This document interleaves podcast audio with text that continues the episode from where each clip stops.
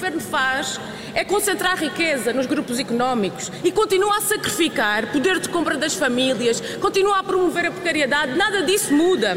Quando se exigia e exige com tanta urgência o controle dos preços, tomar a parte do povo de quem paga as contas e não dos lucros especulativos, o Governo escolheu exatamente o lado oposto àquele que devia ter escolhido. Veja-se o maior aumento dos últimos 20 anos em benefício das concessionárias das autoestradas e das pontes. Quando se exigem medidas urgentes para salvar o Serviço Nacional de Saúde, o Governo continua a desvalorizar os profissionais e a patrocinar, a patrocinar o negócio da doença. Quando se exige uma atuação para valorizar a escola pública, dar condições aos seus profissionais, dar condições para ensinar e para aprender, o Governo insiste na precariedade e na degradação.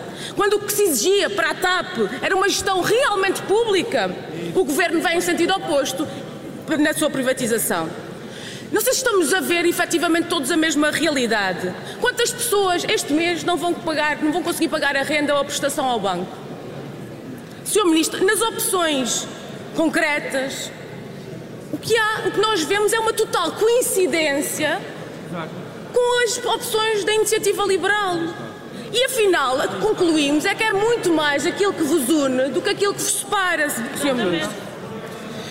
Mas a questão a fazer é, é sobretudo esta, e termino.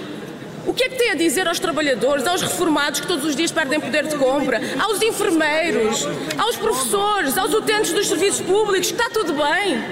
Não vai fazer nada para combater as injustiças, as desigualdades que se agravam, que se aprofundam?